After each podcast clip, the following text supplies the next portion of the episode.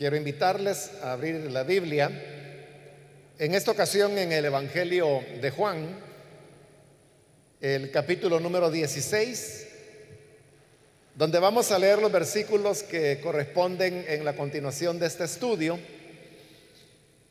en el cual hemos ido avanzando últimamente un poquito más despacio, pero es por el hecho de que tenemos el tiempo reducido, pero poquito a poquito vamos avanzando.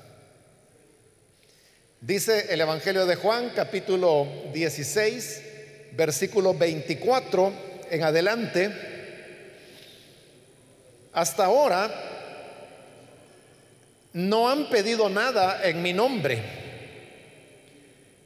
Pidan y recibirán para que su alegría sea completa. Les he dicho todo esto por medio de comparaciones.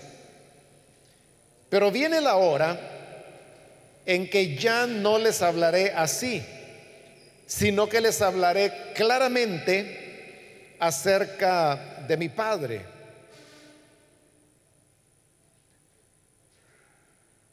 En aquel día pedirán en mi nombre, y no digo que voy a rogar por ustedes al Padre ya que el Padre mismo los ama porque me han amado y han creído que yo he venido de parte de Dios.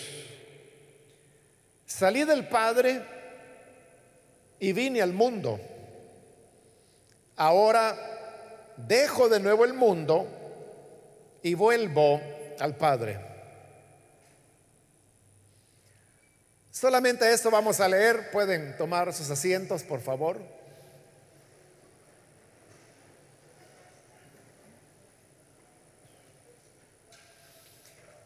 Hermanos, nos encontramos en este en esta parte ya casi final del capítulo 16 en la cual el Señor Jesús ha estado hablando a sus discípulos sobre las ventajas que para ellos tiene el hecho de que Él se vaya y al irse Él enviará al Espíritu Santo.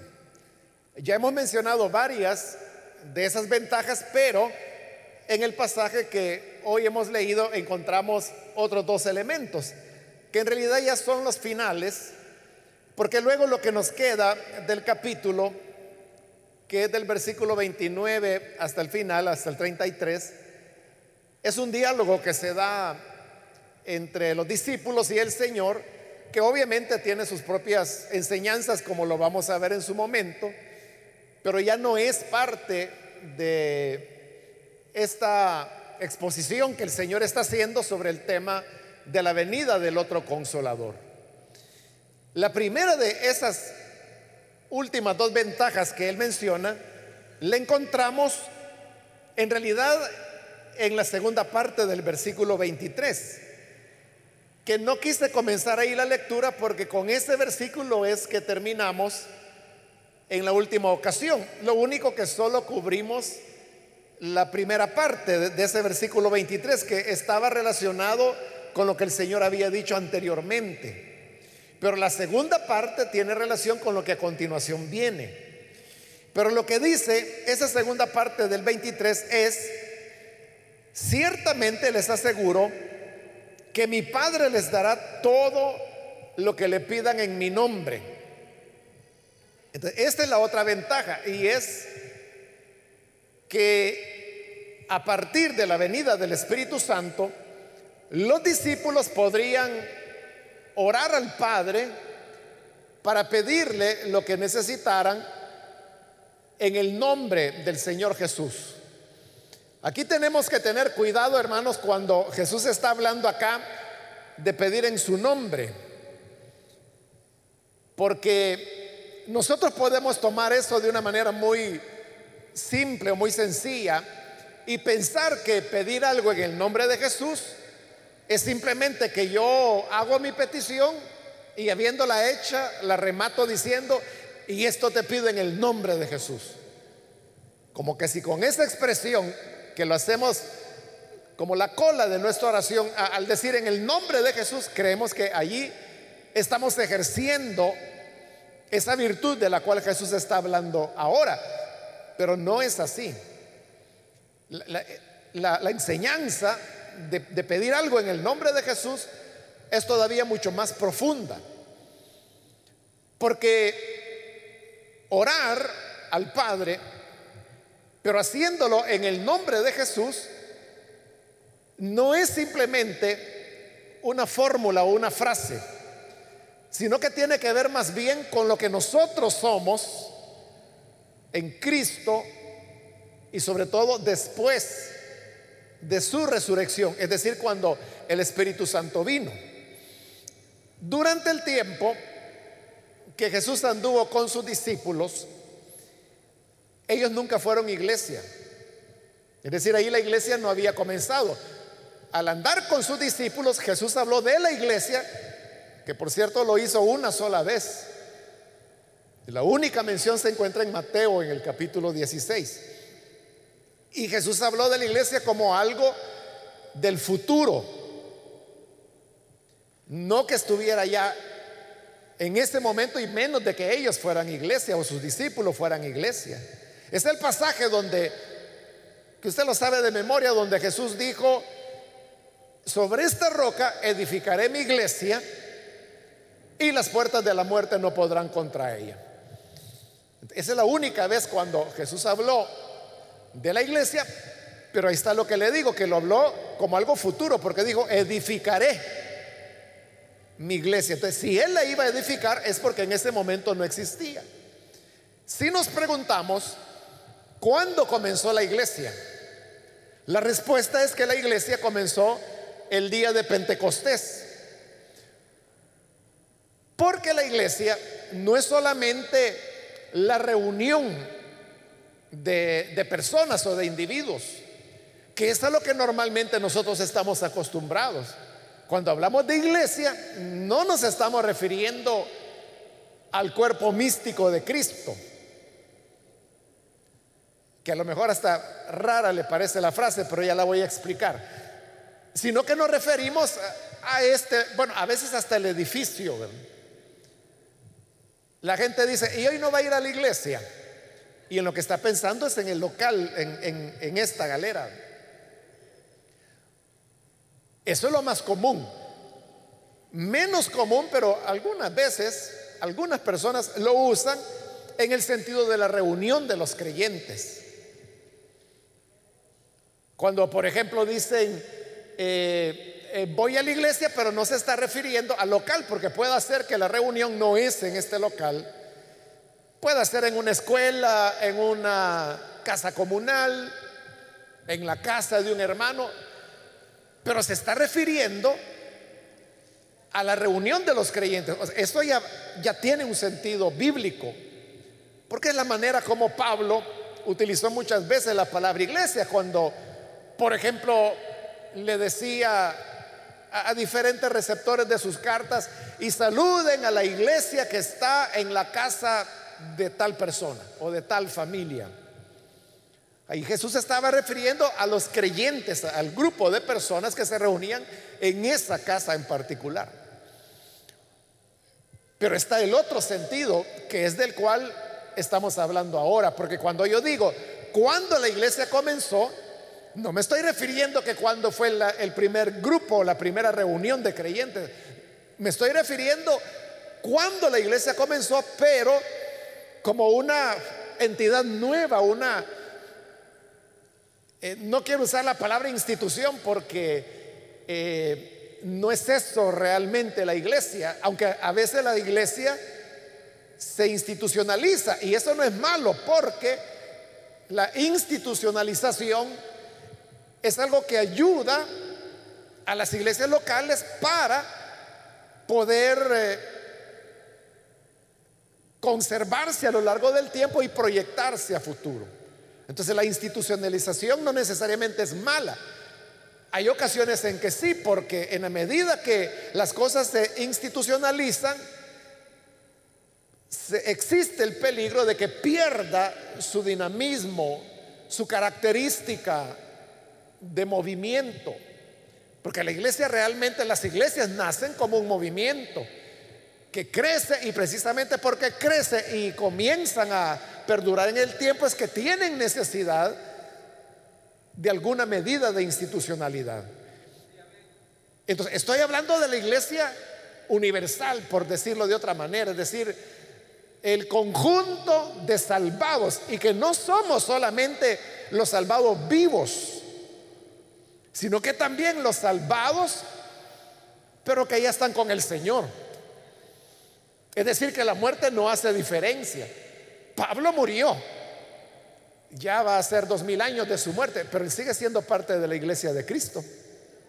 Aunque esté muerto, no, no hay diferencia. Entonces la iglesia es ese conjunto de creyentes, pero aquí viene el punto, no es solo un conjunto, porque el día de Pentecostés, cuando el Espíritu Santo vino, ocurrió no solamente el bautismo en el Espíritu, que se manifestó en que los creyentes comenzaron a hablar en otras lenguas y a profetizar, sino que también produjo el bautismo en el cuerpo, que es realizado por el Espíritu Santo.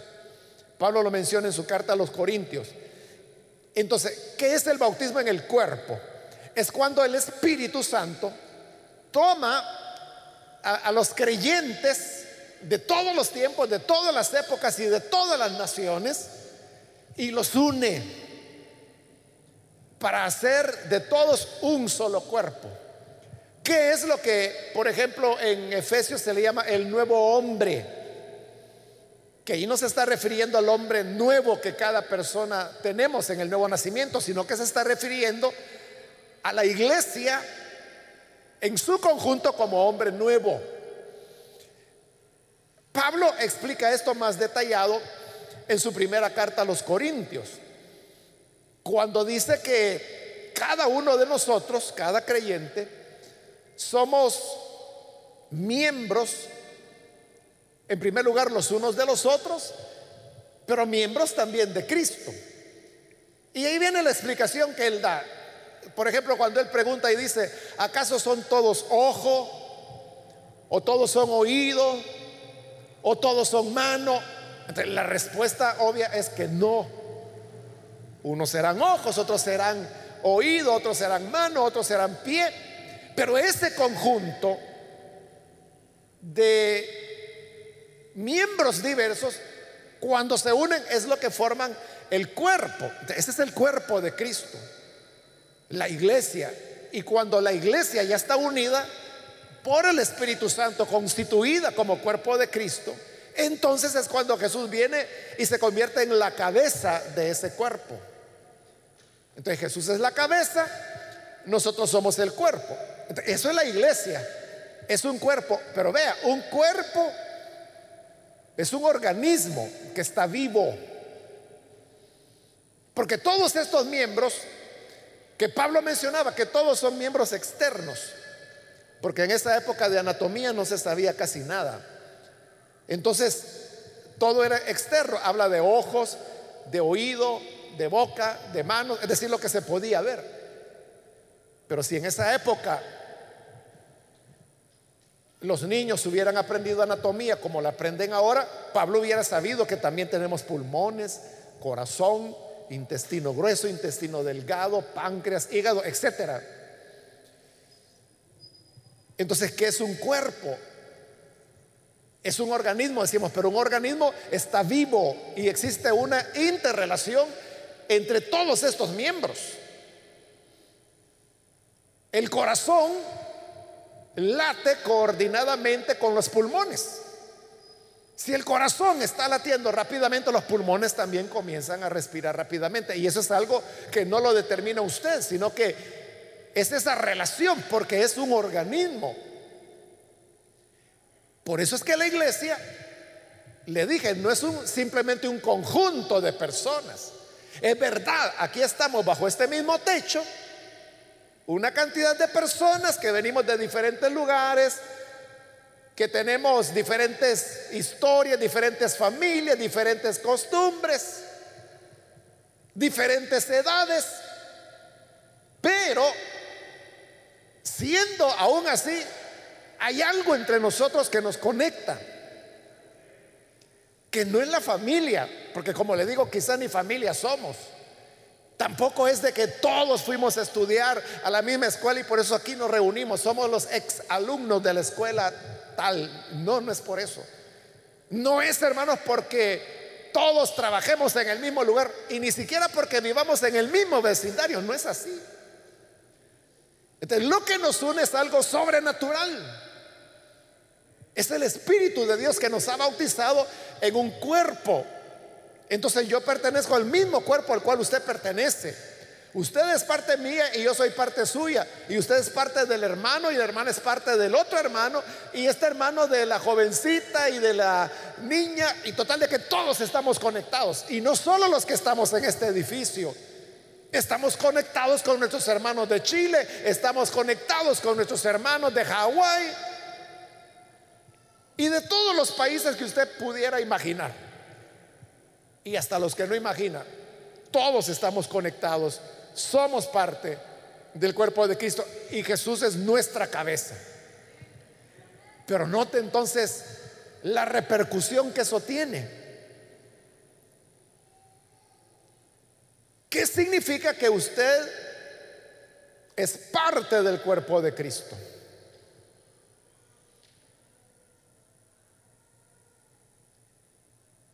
Si volvemos a la figura de, del cuerpo que Pablo usa ahí en Corintios, y yo le pregunto, su mano,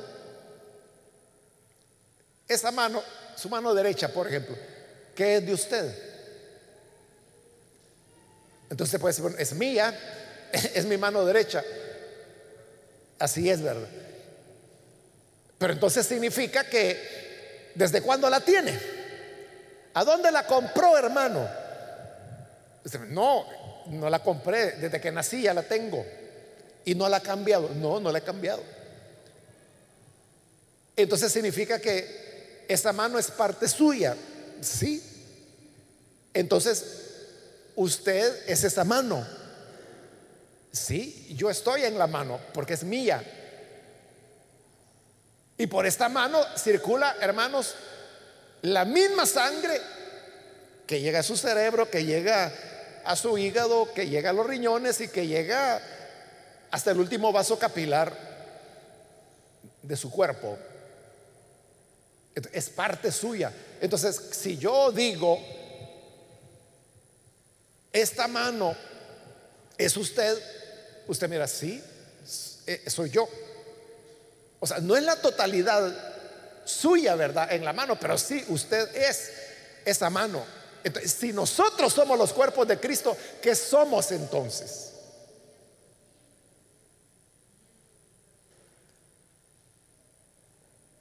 Yo creo que la conclusión ya la sacó, ¿verdad? Y es tremenda. Entonces, lo que significa es que desde el punto de vista místico, es lo que Pablo dice, somos el cuerpo de Cristo. En otras palabras, a los ojos de Dios, él nos ve como Cristo. Pero como Jesús está hablando aquí del tema de la oración, ¿qué significa pedir en su nombre? Significa que es pedir como cuerpo de Cristo. Y eso no significa, hermanos, que todos vamos a tener la, misma petición. Hermanos, vamos a orar por esto y nadie se salga de la petición. No, no significa necesariamente eso. Eso sería una oración unida, que es otra cosa. Lo que estoy diciendo es que el hecho de que hayamos sido bautizados por el Espíritu en un cuerpo, nos convierte, como le dije, místicamente delante del Padre en Jesús somos Cristo. Entonces, cuando Él dice, van a poder pedir en mi nombre, no es, incluso fíjese, usted pudiera hacer una oración sin mencionar la frase en el nombre de Jesús. Pero aunque no la mencionara, por el hecho de que usted es parte del cuerpo de Cristo, está orando en el nombre de Jesús. ¿Por qué? Porque como cuerpo somos Jesús, somos el cuerpo y Él es la cabeza. Somos una sola cosa. Por eso le puse el ejemplo de su mano. Entonces, a eso se refiere Jesús. Y por eso es que los discípulos no podían orar en el nombre de Jesús, porque el consolador no había venido y por lo tanto no había bautismo en el cuerpo. Por eso les dice el Señor claramente en el versículo 24, hasta ahora no han pedido nada en mi nombre. Y no porque los discípulos no le hubieran hecho peticiones a Jesús. En los evangelios encontramos peticiones diversas que los discípulos le hicieron al Señor. Pero en el nombre de Jesús no han pedido nada hasta hoy, dice.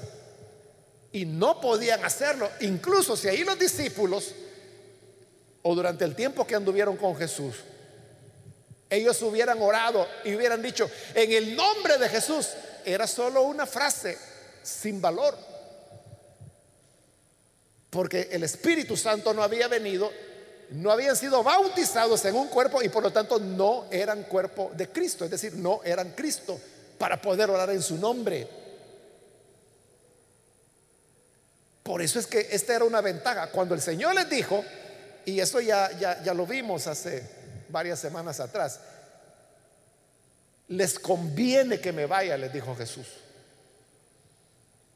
les conviene que, me vaya. Y esta es una de las razones por las cuales a ellos y a nosotros nos conviene que el Señor se haya ido, porque al irse envió al consolador, el Espíritu Santo.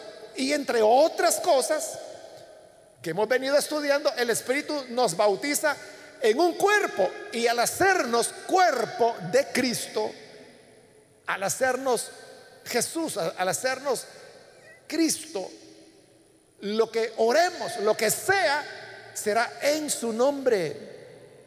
Porque Dios no le está escuchando a usted, sino que le está escuchando como miembro del cuerpo de su hijo que usted es. Es diferente. No sé si me estoy dando a entender. Pero a eso es a lo que Jesús se refiere. Y por eso es que Él les dice, hasta ahora no han pedido nada en mi nombre. No podían hasta que el Espíritu Santo viniera. Pero dice, ese momento llegará. Pidan y recibirán para que su alegría sea completa. Entonces, ¿cómo se completaba la alegría? Una alegría de la cual Jesús ha venido hablando sobre diferentes temas, siempre relacionados con la venida del Espíritu. Pero aquí no es la alegría, no se está refiriendo a la alegría de una oración respondida. O sea, no le estoy diciendo que no se alegre cuando Dios le responde una pregunta. Claro, haga culto de acción de gracias si quiere. Está bien, pero no es esa alegría de la que Jesús está hablando, sino que está hablando de la alegría que significaba la plena comunión entre ellos, el Hijo y el Padre, que es la siguiente ventaja que, que ya vamos a ver. Entonces, esa unión es tan real que sucede lo que él dice, pidan y recibirán. Y al recibir, tendrán alegría. Avancemos y dice, versículo 25, les he dicho todo esto por medio de comparaciones. Este es como un paréntesis, porque en el 26 él seguirá hablando de pedir en su nombre. Pero veamos el paréntesis.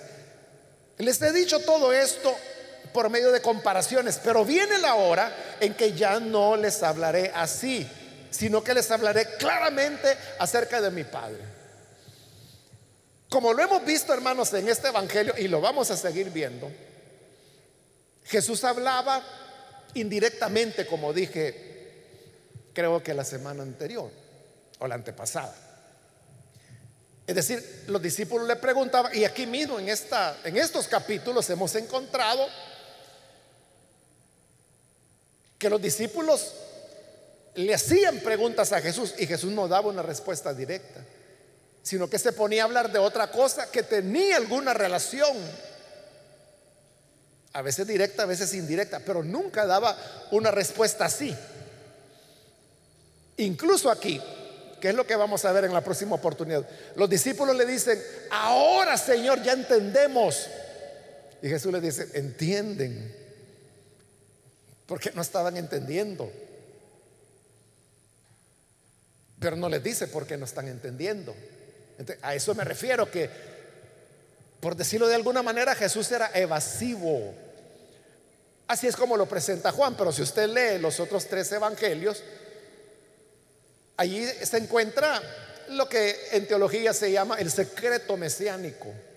Y es que Jesús siempre rehuía que la gente supiera quién era Él. Y eso está más marcado en el Evangelio de Marcos, por ejemplo. Bueno, en realidad ese es un tema central en Marcos, que nadie sabe quién es Jesús. Hasta el final del Evangelio, en el último capítulo, se nos dice quién es Jesús. En el penúltimo capítulo. Entonces, esto de que, y cuando la gente le decía quién era, que se daban cuenta quién era, él les decía, no le digan a nadie. Por eso no dejaba hablar a los demonios, porque los demonios sabían quién era él. Y le decían, hijo del Altísimo, ¿por qué has venido a atormentarnos antes de tiempo? Y Jesús le decía, cállense.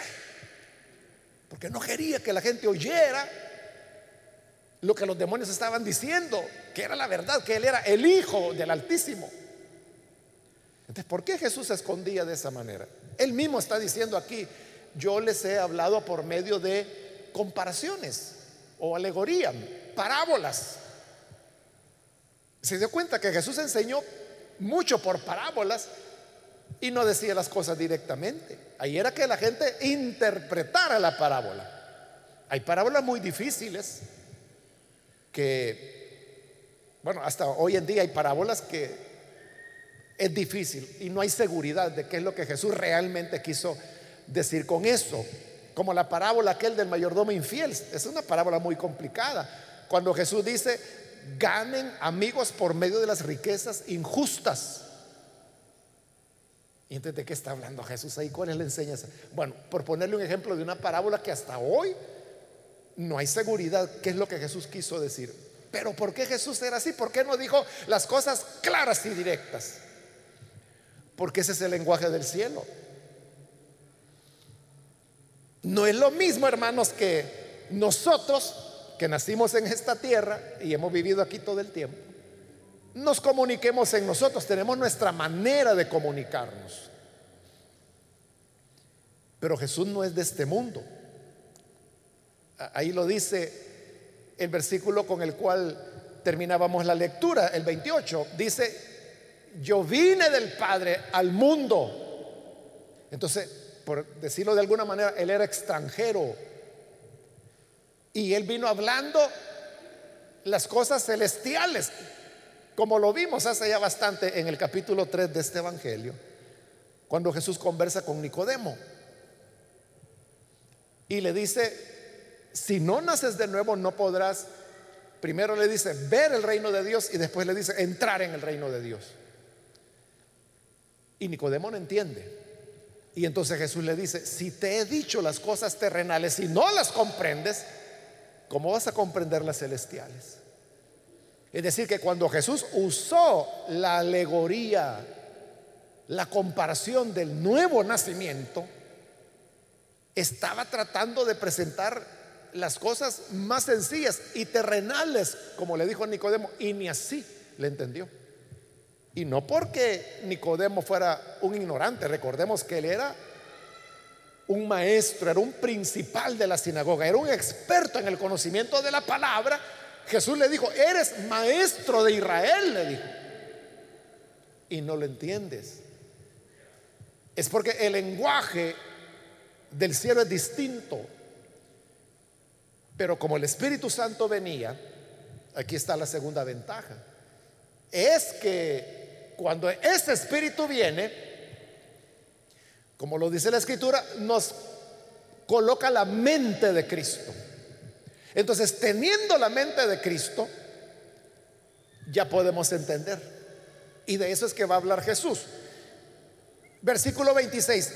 En aquel día pedirán en mi nombre. Y no digo que yo voy a rogar por ustedes al Padre, que es lo que Jesús ha estado haciendo todo ese tiempo. Se dio cuenta que todas las veces en los evangelios, cuando los discípulos se vieron en problemas, se dio cuenta que nunca oraron al Padre, sino que todas las peticiones eran para Jesús. Y Jesús era el que oraba al Padre por ellos. Pero les dice, no les digo que yo voy a seguir haciendo eso. Versículo 27. Ya que el Padre mismo los ama porque me han amado y han creído que yo he venido de parte de Dios. Como los discípulos habían creído, ahora el Espíritu Santo venía. Y al venir el Espíritu Santo iba a crear una nueva familia, donde estaría el Padre, el Hijo, nosotros los creyentes y el Espíritu que nos uniría. Entonces, note, es una intimidad absoluta con el Hijo de Dios. No con el Hijo de Dios, sino que con la divinidad en plenitud, con el Padre, con el Hijo y con el Espíritu. Somos de la familia. Esta intimidad es la que ya no necesitamos que Jesús interceda por nosotros a la manera como lo hizo durante su ministerio con los discípulos. Porque nosotros podemos pedir directamente al Padre, porque lo que pidamos es como que si Él lo estuviera pidiendo, porque somos parte integral de Cristo. Eso es orar en el nombre de Jesús. Y todo termina, hermanos, con esta este versículo importante, el 28. Salí del Padre y vine al mundo. Ahora dejo de nuevo el mundo y vuelvo al Padre. No simplemente es lo que uno lee ahí, ¿verdad? Que, que fue como un, viaje, ¿verdad? Que vine al mundo del Padre y ahora voy de vuelta, dejo el mundo y voy al Padre. No es solo que Él está hablando de su itinerario, sino que está hablando, vine del Padre al mundo, pero ¿a qué vino? Vino a dar la, la hilada para cosernos con el Padre. ¿Y cómo lo hizo? Por medio de su enseñanza, por medio de su muerte, por medio de su resurrección y su ascensión. Y al enviar el Espíritu, entonces al venir el Espíritu, no, nos injertó, como dice Pablo en su carta a los romanos, nos injertó en el buen olivo. no es, hermanos, de que nosotros estábamos en una maceta y que vino Jesús, tomó la maceta y la puso al lado del buen olivo. No, no es eso. Sino que nos arrancó de la maceta en que estábamos y nos injertó. Usted sabe lo que son los injertos, ¿verdad? Que cortan un pedazo de la corteza, del tallo de una planta, y cortan una ramita de lo que quieren injertar y lo unen y le ponen una cinta especial. Entonces, ¿qué ocurre ahí? Que esta ramita hoy va a recibir la savia del tronco de la otra planta en que fue injertado. Y así es como llega a ser parte integral. Con el tiempo, esa va a ser una rama de ese tallo. eso es lo que Jesús hizo. Nos injertó. Y por eso es que Pablo dice que hoy recibimos la rica savia del buen olivo. Eso es lo que Jesús vino. Vino a tomarnos para injertarnos. Y al volver al Padre, dejo el mundo, de nuevo dijo, dejo el mundo y vuelvo al Padre. No se fue solo, sino que llevó nuestra representación para unirla con el Padre, pero esta representación nos representa a todos nosotros. Y si usted me pregunta, ¿cuál fue esa representación que Jesús se llevó? Su cuerpo, porque Él se encarnó. Entonces lo que Él llevó fue un cuerpo humano. Y en ese cuerpo estamos todos nosotros. Por eso es que estamos sentados juntamente con Cristo a la diestra del Padre.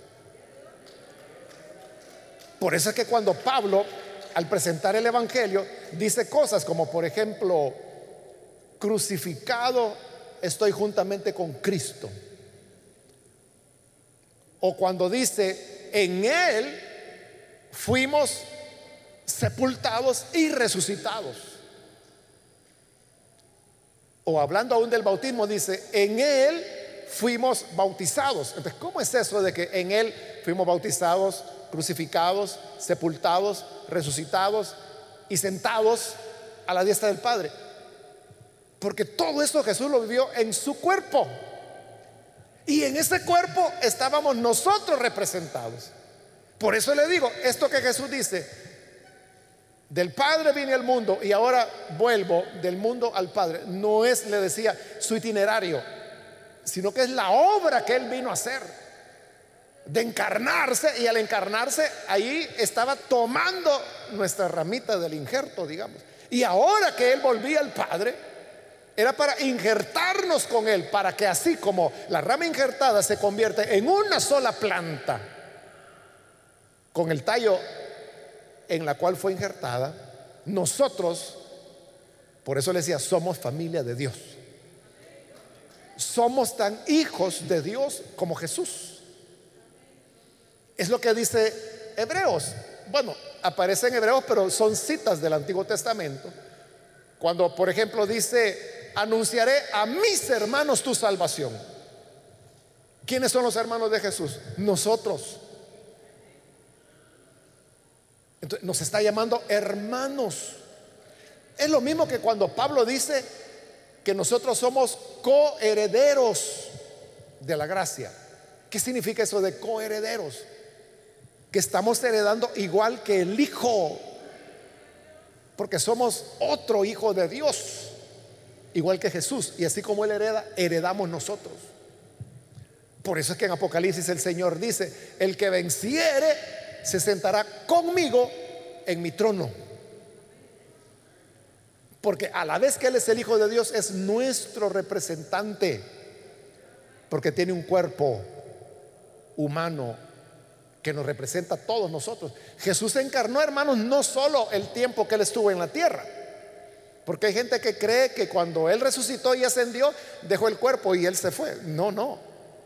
Jesús se encarnó para la eternidad. Él tendrá un cuerpo humano por los siglos de los siglos y por todas las eternidades por venir.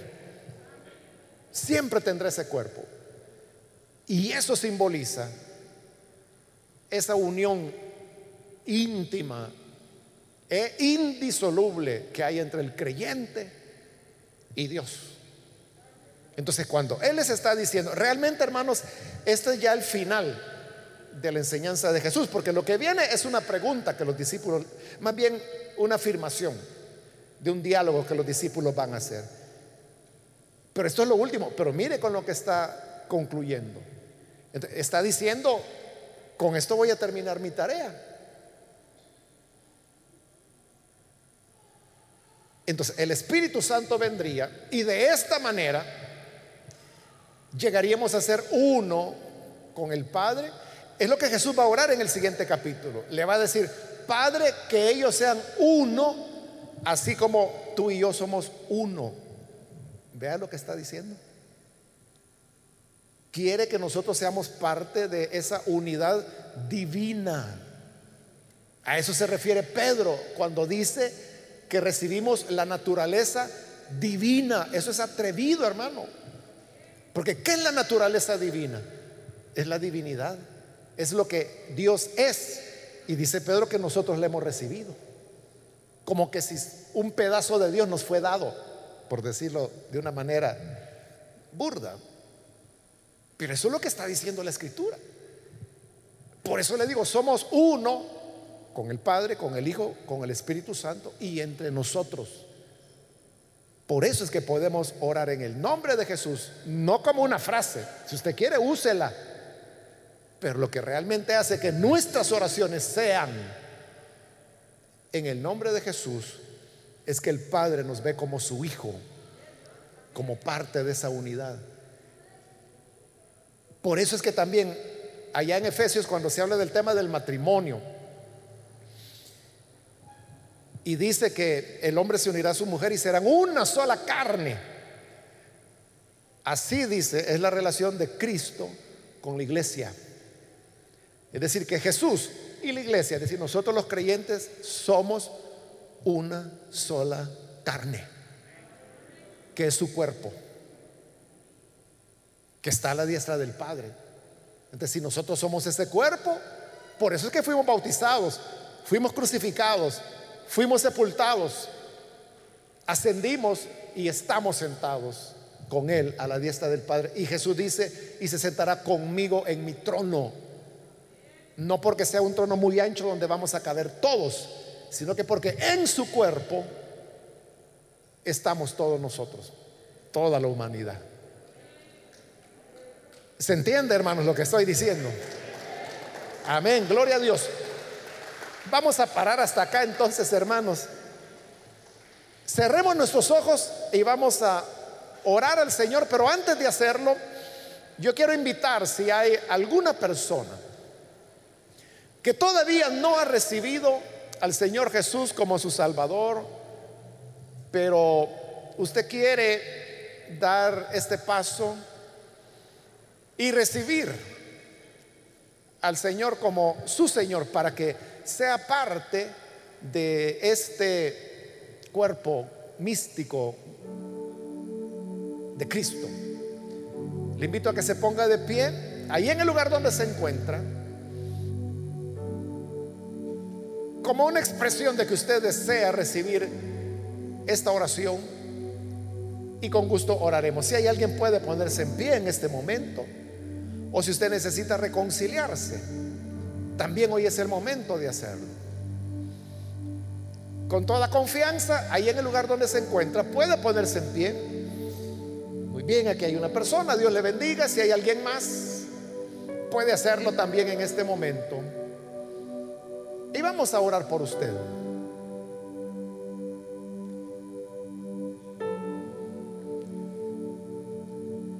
Oremos al Señor.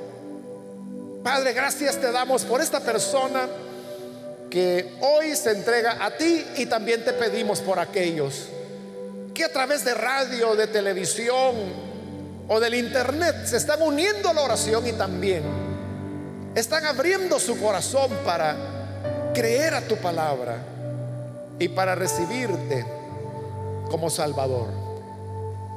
Te pedimos, Padre, que esto que hoy hemos aprendido de tu palabra, podamos conservarlo en nuestro corazón. Que lo atesoremos y lo tengamos siempre presente. De cómo nos diste vida. Nos hiciste un cuerpo y ahora somos uno contigo. Gracias por habernos llevado a ser parte de la familia de Dios.